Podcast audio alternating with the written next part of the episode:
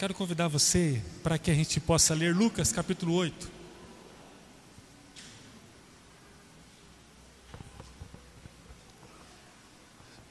Lucas capítulo 8.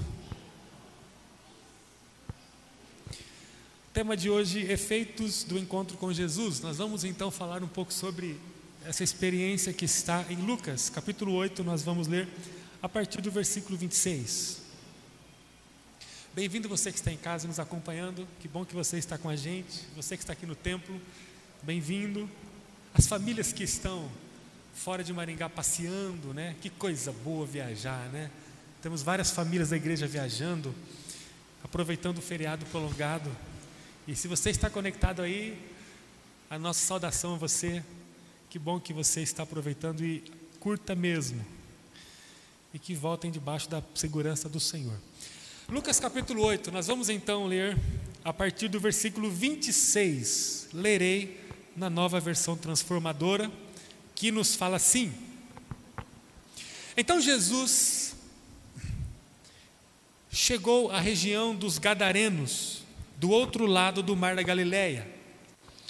Quando ele desembarcou, o homem possuído por demônios veio ao seu encontro Fazia muito tempo que ele não tinha casa nem roupas e vivia num cemitério fora da cidade.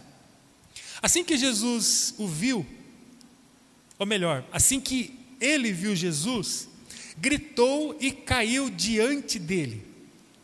Então disse em alta voz: Por que vem me importunar, Jesus, filho do Deus Altíssimo? Suplico que não me atormente pois Jesus já havia ordenado que o espírito impuro saísse dele.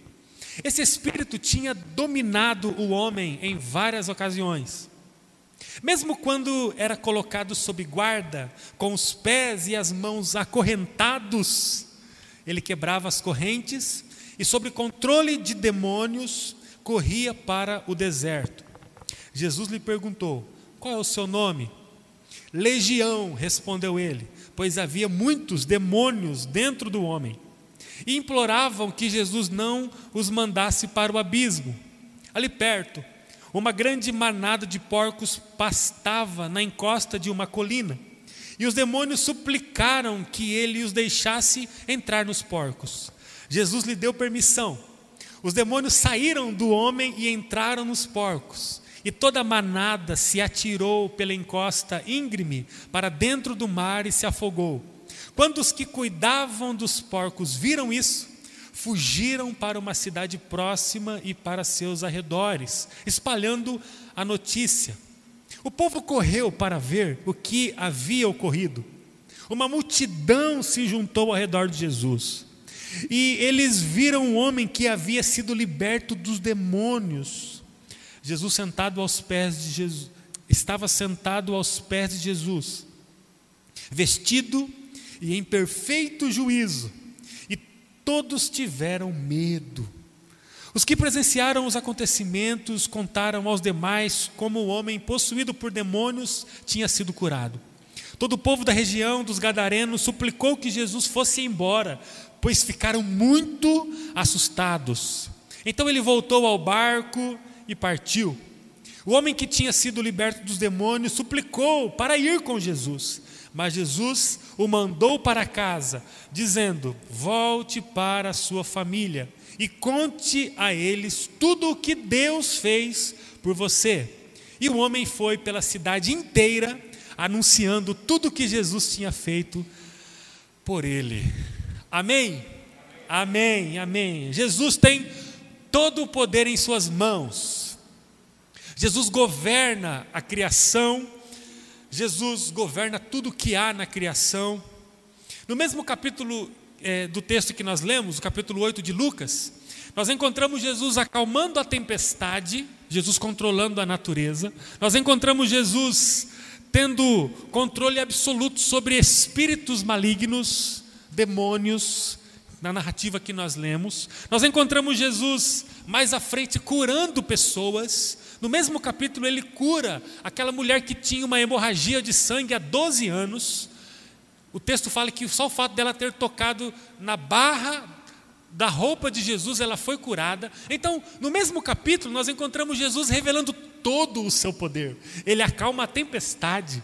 Esses dias aqui em Maringá tivemos uma tempestade né, torrencial, forte, árvores caíram, casas foram alagadas, carros foram alagados, muito vento. A gente fica sem o que fazer diante da força da natureza, né?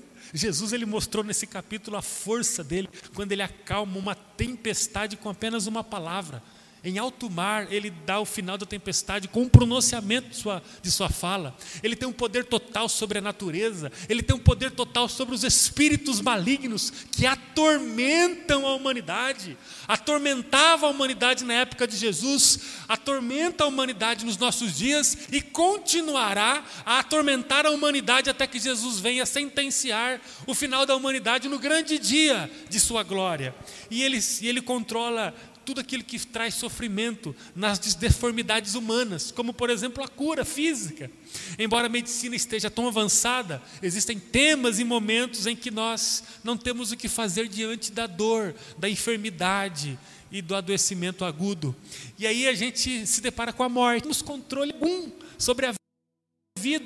E aí nós encontramos Jesus em um capítulo dando uma geral, mostrando que todo o poder está em suas mãos.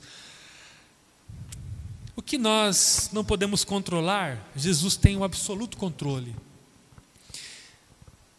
Mas o Jesus que tem todo o controle permitiu viver uma experiência com esse homem de Gadara e que certamente vai falar muito ao nosso coração a partir dos efeitos que o encontro com Jesus gera mana. Lemos uma história de um homem que foi liberto de uma escravidão espiritual. Quero que você saiba que existe a escravidão física, que existe a escravidão patológica, emocional, biológica, e que existe a escravidão espiritual. Há uma dimensão da existência que é a espiritualidade, que escraviza o homem, revelando essa escravidão em todos os contornos da existência. A descrição de um homem que era escravo, absolutamente escravo, de uma existência destruída, que tinha sob o seu comando uma legião de demônios. Segundo a, a história, né, os dados do militarismo romano, uma legião tinha em torno de 6 mil demônios, já que uma legião de soldados tinha em torno de 6 mil soldados milhares de demônios controlavam a existência de um homem cativo espiritualmente, e esse cativeiro espiritual que ele vivia era sangrento, opressor, destruidor, roubava dele toda possibilidade de felicidade, de plenitude, de liberdade, de socialização, de construção, de afetividade, de crescimento, de cuidado, de alegria, de paz e uma infinidade de adjetivos e características que nós poderíamos atribuir a uma pessoa feliz. Ele vivia fora da cidade, ele vivia no, no cemitério, isolado. Ele era aquele andarilho sujo, descabelado, com um cheiro forte, que não se cuidava, machucado, cheio de feridas, provavelmente, marginalizado, desprezado, acusado. Era aquele homem que não tinha nenhum tipo de brilho, porque uma legião de demônios controlava a sua vida. E aí eu gostaria de falar com vocês a partir da relação dele com Jesus, sobre os efeitos que o encontro com Jesus causa na vida de uma pessoa. Amém? Vamos fazer isso? Vamos orar mais uma vez.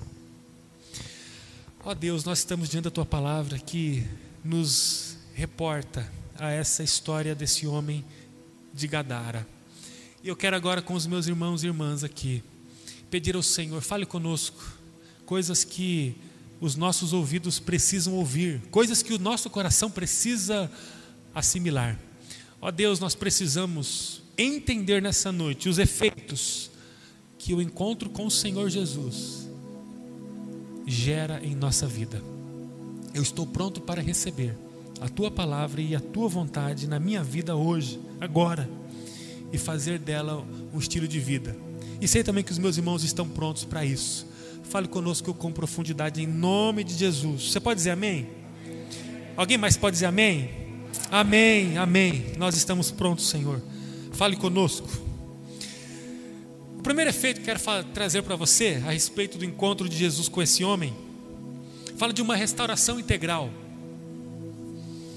Não é possível nos encontrarmos com Jesus e vivermos uma restauração parcial, uma, uma, uma restauração localizada.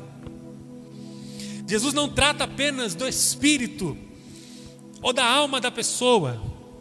Jesus começa vivendo com a pessoa um processo de libertação espiritual. Isso nós encontramos base em João capítulo 3, quando Jesus fala que a conversa dele com a humanidade, em nome da propagação do reino, estava no start espiritual. O reino dos céus é um reino do espírito, não é o reino que contém é, a sua configuração na água, ou no alimento, ou na matéria, mas é um reino que tem a sua configuração primária no espírito. Jesus começa a libertar uma pessoa numa ação espiritual, mas que desencadeia ações de libertação em todas as áreas e aspectos da existência. Jesus não se senta para conversar com alguém sobre uma restauração parcial, limitada, localizada. Olha, Jesus tem me libertado dessa área desse assunto, desse tema, mas existe um animal, ou um, um vício, ou um estilo de vida ruim que eu trato como algo de estimação meu, eu não consigo tocar nisso. Existe algo na minha vida que não é acessado por Jesus, como se eu, com uma conveniência humana, oferecesse a Jesus parte da minha vida, dizendo: pode tocar aqui, pode tocar ali, pode mexer com isso, mas existe algumas coisas, Senhor, que não mexa, por favor. Jesus ele não senta diante da humanidade com o poder de restauração e libertação, se não for para tocar em tudo que está alojado e presente na vida da humanidade. A sua vida não pode ser tocada por Jesus apenas em alguns aspectos. Porque Jesus ele não gera efeitos de transformação na vida de uma pessoa se a pessoa não abrir todas as portas de todos os cômodos da sua vida. O conceito de santidade está ligado a esse processo que acontece na vida de uma pessoa de ajustamento de todas as áreas, temas e aspectos da vida. O Espírito Santo ele age como uma correnteza que toma um lugar. A correnteza ela não pode ser impedida de acessar nem um milímetro, nem um centímetro de um lugar que está sendo tomado pelas águas. O Espírito Santo ele precisa acessar todos os ambientes da nossa vida, todos os pensamentos, todos os propósitos, todas as áreas, todas as ênfases, todos os tempos, todos os lugares, todas as companhias, toda agenda, toda prioridade, o Espírito Santo ele precisa manipular no sentido de construção, no sentido de oleiro, como aquele que mexe no barro, todas as coisas que dizem respeito à nossa vida. Porque o encontro com Jesus, ele não pode mexer apenas em áreas específicas, ele mexe integralmente na existência. Quando a gente olha para esse homem, nós encontramos o homem que teve o acesso a Jesus, e esse acesso fez com que ele mexesse em todas as áreas de sua vida. Quando Cristo chega até nós, nós começamos uma caminhada com Ele que vai mexendo em tudo que temos e somos. Cristo jamais pode ser o ponto final do processo. Ele sempre deve ser o início das coisas e não o final. Ah, encontrei Cristo. Agora eu posso viver de forma segura, não me preocupando mais com nada, porque Cristo é a minha segurança. É como se Cristo fosse o ponto final, mas na verdade, sob a compreensão da santidade ou da santificação, quando Jesus Cristo chega na minha vida, um, um início de processo começa, e esse processo vai tocar integralmente na minha vida. O jeito que eu falo, o jeito que eu me visto, os lugares que eu frequento, o jeito que eu gasto o meu dinheiro, o jeito que eu converso com as pessoas que estão próximas de mim, o jeito que eu trato a minha família, o jeito que eu trato o meu corpo, o jeito que eu trato a minha alimentação, o jeito que eu, que eu, que eu ando, o jeito que eu deito, o jeito que eu levanto, o que eu bebo, o que eu como, com quem eu estou, tudo, tudo é influenciado pelo sopro do Espírito Santo que nasce a partir do contato com a pessoa de Jesus. Jesus não é aonde o homem chega, Jesus é da onde o homem começa a andar. Ele é o ponto de partida e não o lugar que a gente chega. Ele não é o destino, ele é o início do caminho. Quando o homem de Gadara encontrou Jesus, ele iniciou um processo integral de transformação. Eu queria perguntar a você hoje: existem coisas intocáveis na sua vida? Tem coisas que são mais fortes do que os efeitos que o Espírito Santo tem para gerar na sua vida? Existe alguma coisa que você concretou, acorrentou, isolou do acesso do Espírito Santo? Ou você tem a grandeza de abrir todos os cômodos da sua vida e falar assim: Espírito Santo, eu preciso que o Senhor venha mexer nessa área? Primeiro efeito que eu queria deixar muito fixado no nosso coração é que eu não posso me encontrar com Jesus e permitir que áreas da minha vida sejam intocáveis. Porque não é possível. Jesus ele precisa tocar integralmente na minha vida. Existe alguma coisa que você tem dificuldade de acessibilizar a Jesus? Algum tema que mexe muito com você e você prefere não mexer com ele? Existe alguma coisa que traz muito incômodo para você? Existe alguma coisa que você não consegue assimilar e vivenciar? O que é? É a tua motivação a respeito do seu crescimento bíblico espiritual? É a tua motivação diante da relação sua com o Espírito Santo? O que é? É o seu vocabulário? O que é? O que é que você não consegue colocar no raio de tratamento espiritual? O que é que você não consegue sujeitar ao toque de Jesus? O que é? São as companhias eu, olha, eu, eu tenho acessado Jesus, eu tive um encontro com Jesus, mas Jesus, as minhas companhias, elas são tão importantes para mim que eu prefiro mantê-las, mesmo que o Senhor deseje tocar em minha vida e refazer o ciclo de convivência da minha vida.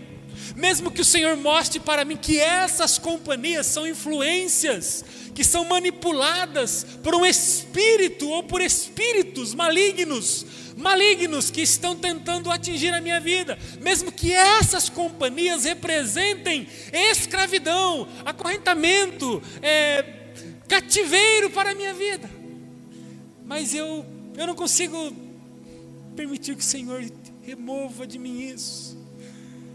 É como que se eu não conseguisse ser luz lá, porque quando eu chego diante delas, é jogado um pano sobre mim e eu não consigo iluminar essas relações que tem com essas pessoas, o que, que ainda você consegue identificar que tem sido colocado fora do alcance da ação do Espírito Santo na tua vida? É o seu dinheiro? É, é, é a maneira que você gere as suas finanças? É a maneira que você trabalha? O que é? É a sua dificuldade de se dobrar todos os dias diante do Espírito Santo na sua casa, se emocionar, lendo a palavra e orando ali, ouvindo uma canção. O que, que é? É o teu trabalho? Senhor, não toca no meu trabalho, não. O que, que é? Primeira coisa é que a nossa vida ela não pode oferecer resistência em nada para que o Espírito Santo trabalhe. É a sua dificuldade de edificar a igreja? Eu encontrei Jesus, mas eu não consigo caminhar na edificação da igreja. Senhor, olha, é a minha agenda, Senhor. A minha agenda, na verdade, ela não está submissa ao Espírito Santo. A minha vida está, mas a minha agenda não. Então a minha agenda não pode ser muito mexida. O que é? O Espírito Santo, ele fez uma transformação na pessoa de Jesus, certamente, porque Ele é o Espírito Santo, porque Deus Pai, Deus Filho, Deus Espírito é um só. Jesus ele ele gerou essa transformação plena, integral na vida desse homem quando o encontrou. E a outra coisa, que é a última que eu quero trazer para você sobre os efeitos do encontro com Jesus, nunca mais se esqueça que eu não posso deixar nenhuma área isolada, fora do alcance do Espírito Santo. E a segunda coisa que eu quero terminar com ela é sobre o alcance da família e do mundo. Eu quero fazer inclusive destaque de é, falar sobre isso, porque nós vamos daqui a pouco é, ter um tempo muito especial de retomada das atividades dos pequenos grupos nas casas. E vocês vão entender bem daqui a pouco a intenção de destacar sobre esse segundo efeito. O segundo efeito que Jesus gerou na vida daquele homem foi uma capacidade de anunciar e alcançar a sua casa e o mundo através da experiência e do encontro que ele teve com Jesus. Não tem sido fácil manter a família saudável. Hoje tivemos um café extraordinário aqui na igreja com alguns pais. Que tempo extraordinário. Tem coisas que não dá para a gente medir em palavras. Nós não vamos nos privar mais desse tempo, tá bom? Pais que estiveram aqui. É uma coisa que não dá para abrir mais mão. Como tem sido difícil manter os nossos filhos num lugar de segurança e de boa construção. Como tem sido difícil gerar, né? as memórias necessárias para que os nossos filhos tenham uma construção de uma, entidade, de uma identidade forte e saudável, para que sejam filhos vitoriosos, pessoas prósperas e felizes. Não dá mais para abrirmos mão disso, porque nós reconhecemos que não sabemos tudo que precisamos saber para a educação dos nossos filhos. E conversávamos hoje sobre o desafio, as experiências que alguns contaram, sobre uh, os ataques que os filhos têm tido, na esfera espiritual, certamente, na esfera emocional, certamente, na escola, no, com os familiares, rede social, internet, jogos e por aí vai. Nós temos diante dessa demanda uma grande responsabilidade de levar ajuste e cura para a nossa família. Sair diante de Jesus, a partir da presença dEle, sem a consciência de que Ele nos envia para a família, é negar um efeito cabal que nós encontramos nessa experiência de Jesus em Gadara.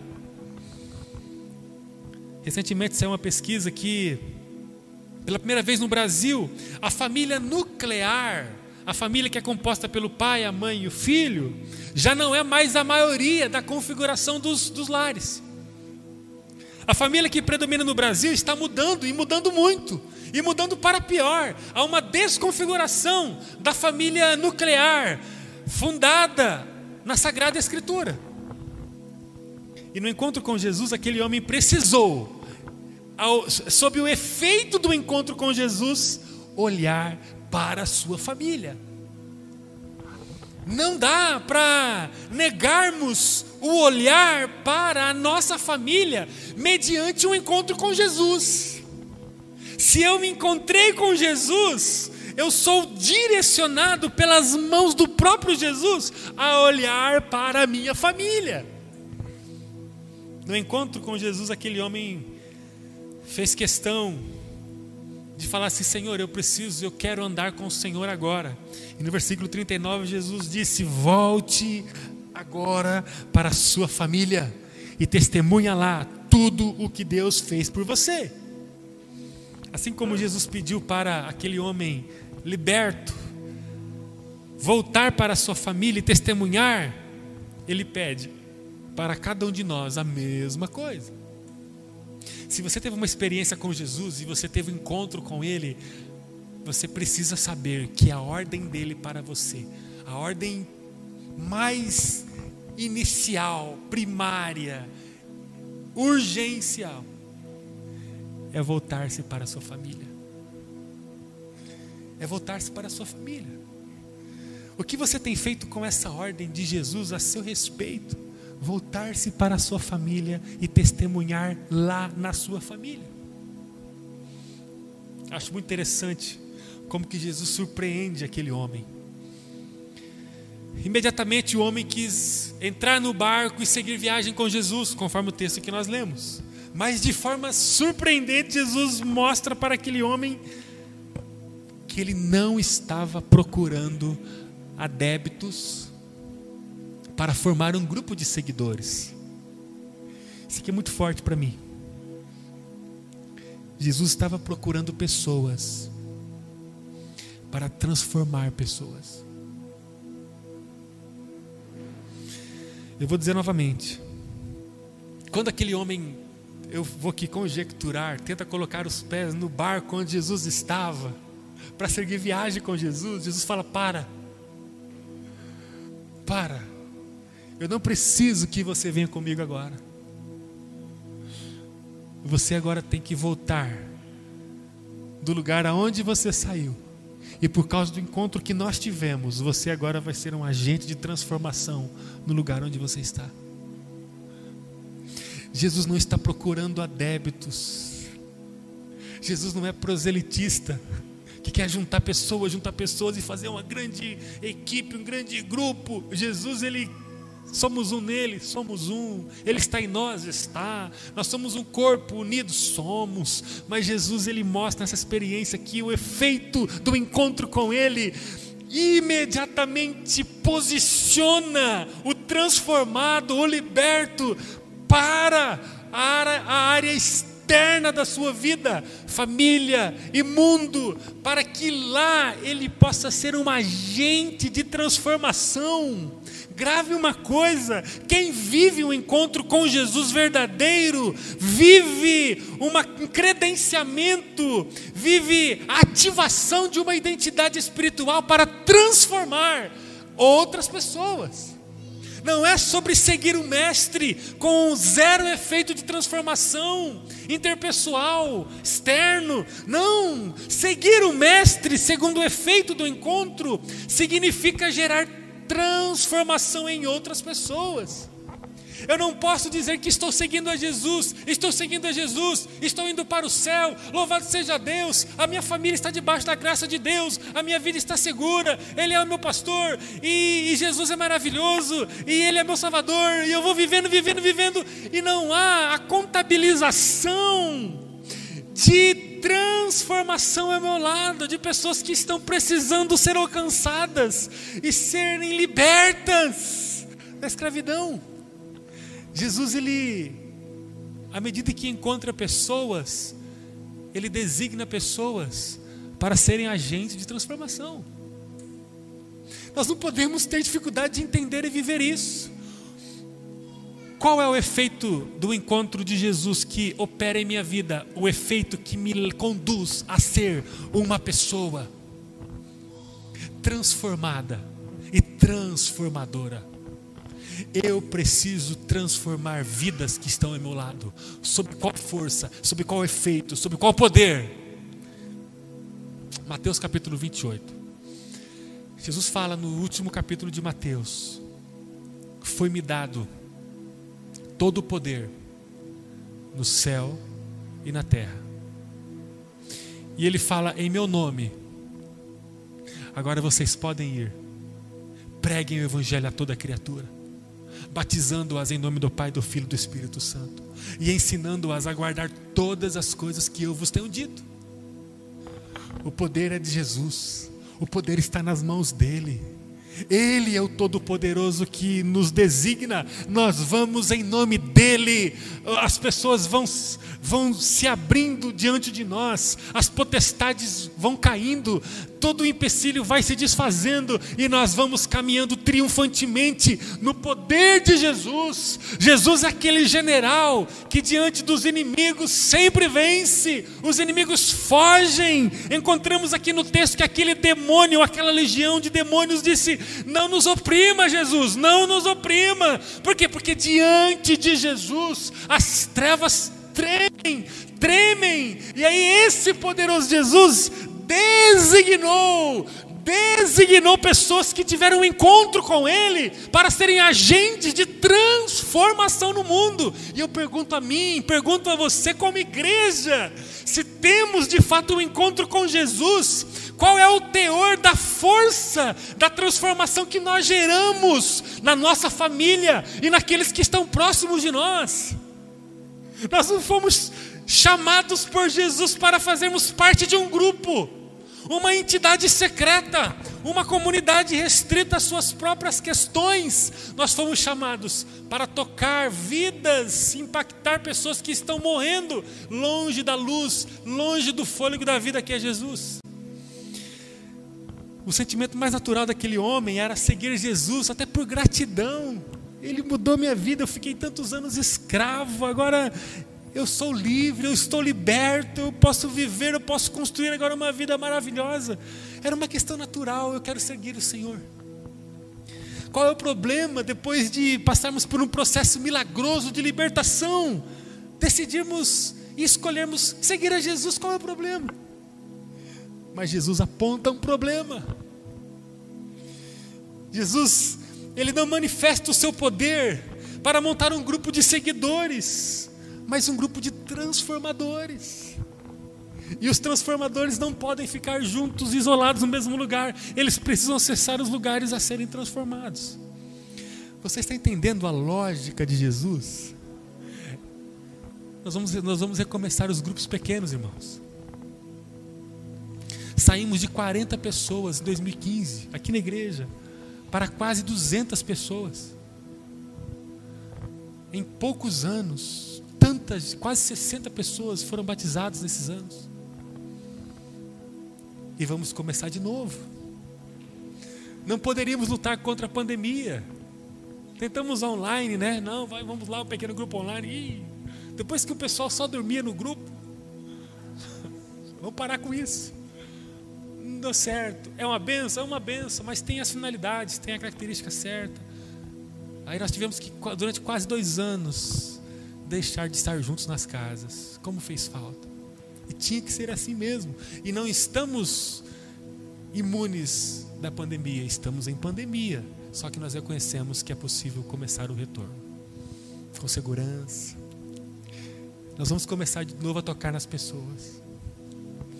Sem contato, ficamos mais restritos a refazer o planejamento estratégico da igreja. O programa discipulado nasceu, que coisa encantadora, não vai voltar mais atrás. Sempre agora vamos aprimorar essa vivência transformadora com diário de crescimento. Como saímos fortes nesse aspecto? Como foi importante. Infelizmente, pessoas ficaram pelos, pelo caminho, perdemos gente, pessoas escolheram a vida longe de Jesus mas nós oramos e profetizamos que todas elas vão voltar. E enquanto o tempo foi passando, nós fomos nos preparando para esse retorno. Quarta-feira tivemos um encontro aqui tão gostoso com os líderes de pequeno grupo. Como é gostoso sonhar. Vamos ter um tempo de oração todo mês, uma semana de oração aqui, todo mês. Nós vamos começar agora a voltar para as casas. Vamos recomeçar. Chegamos a ter 20 pequenos grupos, né? Vamos recomeçar. Na minha casa vai ter um pequeno grupo. E outros líderes vão abrir as casas. Vamos começar. O pessoal vai lá. Vamos comer, vamos orar. Vamos convidar nosso amigo. Aquele pá virada, que, sabe? Quem não tem um amigo pá virada, né? Tudo enrolado, tudo enrolado. Falar, vem aqui enrolado, vem aqui, a gente vai amar você. Vamos ser seu amigo agora. E vamos entregar para ele o discipulado. Vai ter vida plena, vida nova vamos encontrá-los aqui. Os irmãos estão entendendo o que eu estou falando? Porque com o encontro com Jesus, ou gera o efeito de transformação, ou nós não tivemos o um encontro com Ele ainda. A gente viu alguém tendo o um encontro com Ele, mas não chegou a nossa vez ainda, porque segundo a, a experiência de Jesus e o Gadareno, quando eu encontro Jesus, primeiro a minha vida é integralmente mexida o meu vocabulário muda, eu começo a pagar as minhas contas todo mês, eu começo a, a, ser generoso, eu, eu não fico refém do meu trabalho, eu cuido melhor da minha saúde, do meu tempo, da minha casa, do, do meu cônjuge, dos meus filhos, meus pais, eu presenteio, eu sou generoso, eu estudo para prosperar na minha vida profissional, eu sou um exemplo lá de trabalho, de caráter, de empenho eu edifico a igreja, eu vivo discipulado, eu oro, eu participo da oração, eu, eu, eu, sou envolvido em tudo aquilo que a igreja faz, eu sou ofertante, sou dizimista. Ou seja, tudo vai sendo mexido, tudo vai sendo mexido em evangelismo. Eu participo dos programas de evangelismo, eu ajudo qualquer tipo de programa social que, que está ao meu alcance. Eu, eu, eu me esforço, me esforço, me esforço para ser o melhor e para viver todas as nuances integral que o Senhor tem para que eu viva. Só que essa transformação integral, ela não pode me empurrar para dentro do barco de Jesus. Ela tem que me levar para lugares em que Jesus quer que eu chegue para gerar a mesma transformação que ele gerou em minha vida. Há muitos que querem apenas continuar andando com Jesus. Domingo passado nós conversamos sobre os aspectos da fé, né? Sim ou não? Foi, pessoal? Domingo passado? Foi, né? Foi, pessoal. Pessoal. Nós colocamos na rede social os pontos da pregação. Vocês não viram? Pessoal. É. E é claro que vocês sabem quais são os três aspectos da fé. O último aspecto vai falar sobre nossa capacidade de viver a experiência. O primeiro aspecto é do conhecimento. O segundo aspecto é da audição. O pessoal que já está ouvindo Jesus falar. E o terceiro aspecto é o da experiência, quando aqueles quatro homens diante de Jesus vivem uma experiência de transformação, colocando aquele acamado na frente de Jesus pelo teto da casa. Nós não podemos desejar apenas seguir a Jesus e participar, eu estou aqui com Jesus, Jesus e tal, mas se eu não vivo o fator transformação na minha vida, eu não vivo a fé da experiência. Mas Jesus, quando aquele homem tenta segui-lo, ele fala: pode parar. Eu não quero que você seja mais um na multidão me seguindo. Eu quero que você vá lá e comece a gerar transformação falava hoje com o pessoal, é, com os pais. Nós temos que colocar mais as mãos sobre os nossos dentro de casa e orar.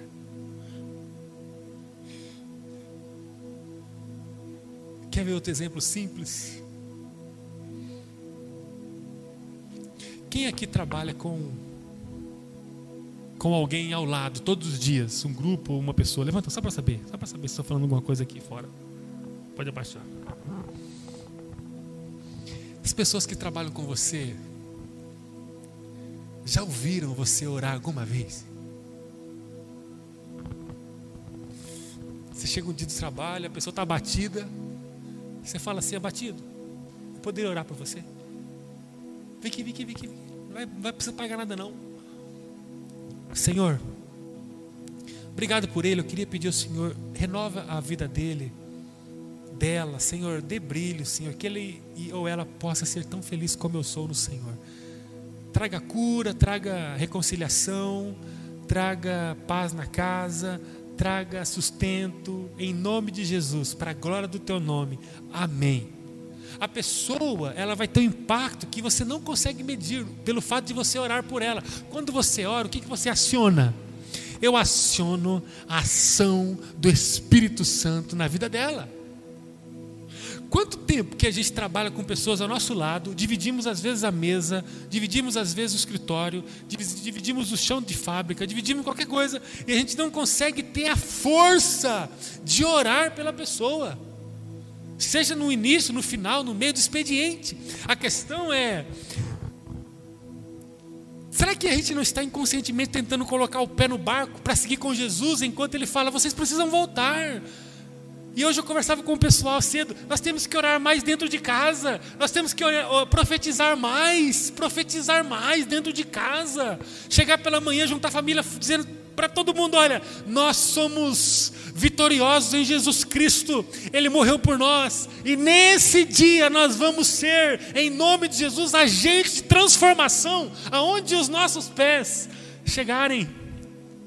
Nós precisamos profetizar, nós precisamos. Uh, esses dias eu queria confessar aqui, porque eu acho que se eu confessar para os irmãos, eu vou acelerar meu processo de perdão diante de Deus. Eu estava com os meus filhos no carro e passou uma mulher muito nervosa. E eu, irmãos, a gente sabe que a gente não, não faz tudo certo, mas eu estava na avenida aqui e aí um motociclista ele foi estacionar moto. Mas ele veio, parece que da calçada, eu não sei por onde que é, o mundo espiritual conduzia ele, mas ele veio da calçada e ele já saiu, entrou na rodovia, na, na, na, pista, na via rápida. Sabe quando você vem pela calçada e embica a moto para parar a moto? Né? E aí ele entrou e eu tirei, e do meu lado esquerdo vinha um carro, uma mulher. E aí, na hora que eu tirei da moto, a mulher buzinou, sabe aquele escândalo? Buzinou e falou coisas ali duras de ouvir. E aí ela, tá, ela freou e eu tive que tirar aquela coisa. E aí paramos na frente do semáforo e ela para do meu lado. E ela começou a falar: bonito, hein? Bonito, hein? Só que eu estava aqui pertinho, irmãos. Eu não podia brigar com a mulher. Vai que ela lembra do pastor da igreja ali, aquele pastor. Se eu estivesse viajando, eu ia, eu ia abrir o vidro e ia falar um monte de coisa para aquela mulher. Mas o Senhor, eu fiquei, meu Deus do céu. Eu falei, mas porque é o efeito cascata. E ela, que? Efeito cascata. Eu só lembrei que eu falava efeito cascata. O rapaz entrou e eu fui em você e você foi. E aí ela começou a falar, e eu falei. E aí ela estava com um filhinho, tipo o Antônio, assim, ó, pequenininho, filhinho, três anos, tipo no, atrás, pendurado nos bancos da frente, sabe, fica no meio ali. E ela começou a falar, falei, ah, vai colocar o cinto no teu filho. Sem cinto, se ele bate, ele machuca. E ainda bem que abriu, irmãos. Mas se eu falo ali, oh, me perdoe, me perdoe, é desatenção minha, olha, que Deus te abençoe, que o Senhor encha a tua vida e a sua casa, e Ele preparou um caminho maravilhoso para você. Dava tempo de eu falar isso, dava tempo. Eu falei sobre cascata. Efeito cascata. Quando tirei cascata, que a moto veio e aí eu fui pro lado dela e virou efeito cascata. Meu Deus, muito mais difícil falar isso do que falar assim que Deus te abençoe, me perdoe e olha que você seja restaurado e que sua família seja uma bênção e que você ganhe um aumento, aumento esse ano em nome de Jesus. Eu poderia falar um monte de coisa. Eu falei do efeito cascata. Perceba como que é uma questão de você ser um agente de transformação nas coisas mais simples da vida queria que a gente saísse daqui agora, tendo a consciência que Jesus apontou para aquele homem uma direção de transformação. Jesus não quer um grupo de seguidores incrustado debaixo do seu manto. Ele quer gente livre, gente autêntica que vai ministrar transformação a partir da família e a todo canto do mundo. Eu queria para orar com você eu já preguei sobre esse texto, já falei inclusive sobre essa experiência. Sabe que é meu filho? Não pode ser os meus filhos estão batendo. As crianças estão brincando. Os monitores estão lá, né? Então. A fé, irmão, tem tanta criança ali. Vamos ter que alugar esse lugar aqui. Vamos alugar esse lugar aqui, esse, esse prédio aqui, ó, esse salão comercial. A gente aluga, a gente paga para as crianças ficarem lá. Coloca uma placa da igreja, muito pequeno ali. As crianças, as professoras, coitadas, elas tomam um remédio depois que saem do. um remedinho depois que saem da aula.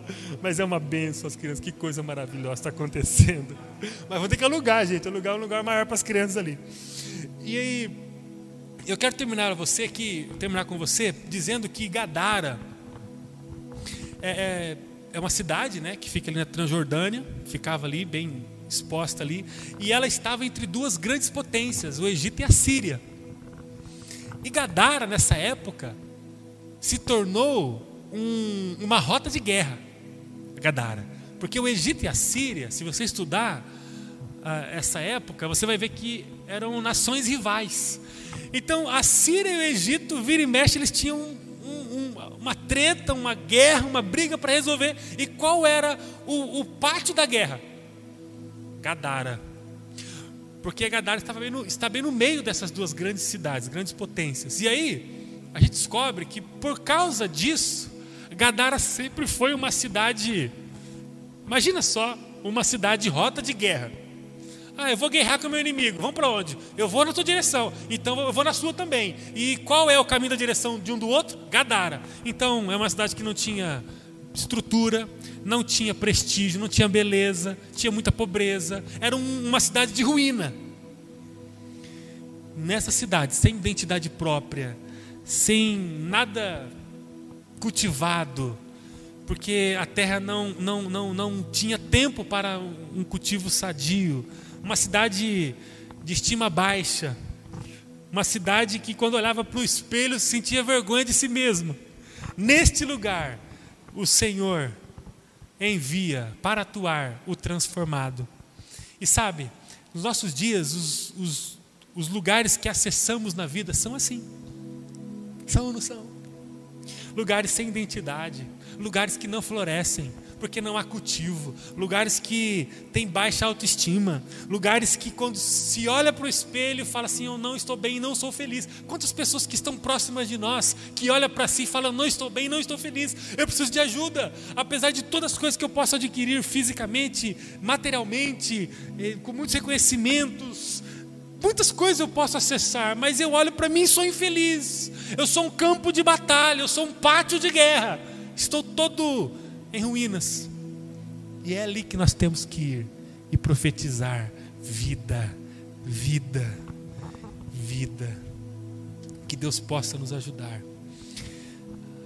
Mudar a nossa vida diante de Deus é mudar integralmente a nossa existência. Quando a gente se encontra com Jesus, nós temos a nossa vida integralmente tocada. O que você não tem conseguido deixar Jesus tocar? Além disso, nós nos tornamos agentes de transformação. Jesus nos faz retornar para o lugar da onde saímos, para ali anunciar os seus feitos grandiosos. Amém, amém. Eu queria que você orasse agora. É um tempo só seu e do Senhor. Esse tempo é muito importante. Esse tempo é muito importante. Eu queria que você agora orasse e dissesse: Senhor, eu estou precisando de um tempo de restauração sobre a minha vida. Oh, Deus, eu preciso de ajuda. Eu, eu tive encontro com o Senhor, mas tem coisas na minha vida que eu não tenho deixado o Senhor tocar. Tem coisas que eu trato com, como um animal de estimação. Cuido muito e não deixo ninguém tocar. Eu quero pedir perdão ao Senhor, eu quero confessar. Talvez você pode agora trazer na sua memória alguma coisa Traga na sua mente alguma coisa que você não tem dado acesso ao Espírito Santo. Traga agora na sua mente alguma coisa que você precisa se desprender. O que, que é? É o jeito de você agir com quem está ao teu lado. Fala sobre relacionamento, isso. O que, que é? Fala sobre algum vício silencioso, algum vício que você não compartilha com ninguém. São as companhias que não contribuem para a sua vida diante de Deus, ao invés de você ir lá iluminar, levar um padrão de vida santo, restaurado, curado na pessoa de Jesus, você acaba sendo participante da roda dos escarnecedores? Qual é a sua dificuldade? Qual é? Coloque diante do Senhor e fala: Senhor, eu quero agora suplicar a cura do Senhor, porque diante do Senhor eu posso viver a cura. Não importa se é uma legião, não importa a força espiritual maligna que possa estar aprisionando a minha vida, não importa. Jesus é capaz. Confesse ao Senhor o seu pecado, a sua dificuldade. Confesse agora. 1 João capítulo 1, versículo 9: Se confessares os vossos pecados ao Senhor, Ele é fiel e justo para perdoar os vossos pecados e purificá-lo de toda injustiça. O Senhor é capaz de perdoar você e de purificar você. Confesse a Ele, diga: Senhor, me perdoe. Ah, Deus, eu não posso deixar mais a minha vida seguir com essa área intocável. Toque em mim, ó Espírito Santo. Além disso, quero pedir para que você renove agora, diante do Senhor, o seu pacto missionário de anunciar Jesus à sua família e a todo mundo que vai trombar com você essa semana. Aquele amigo, aquela amiga de serviço.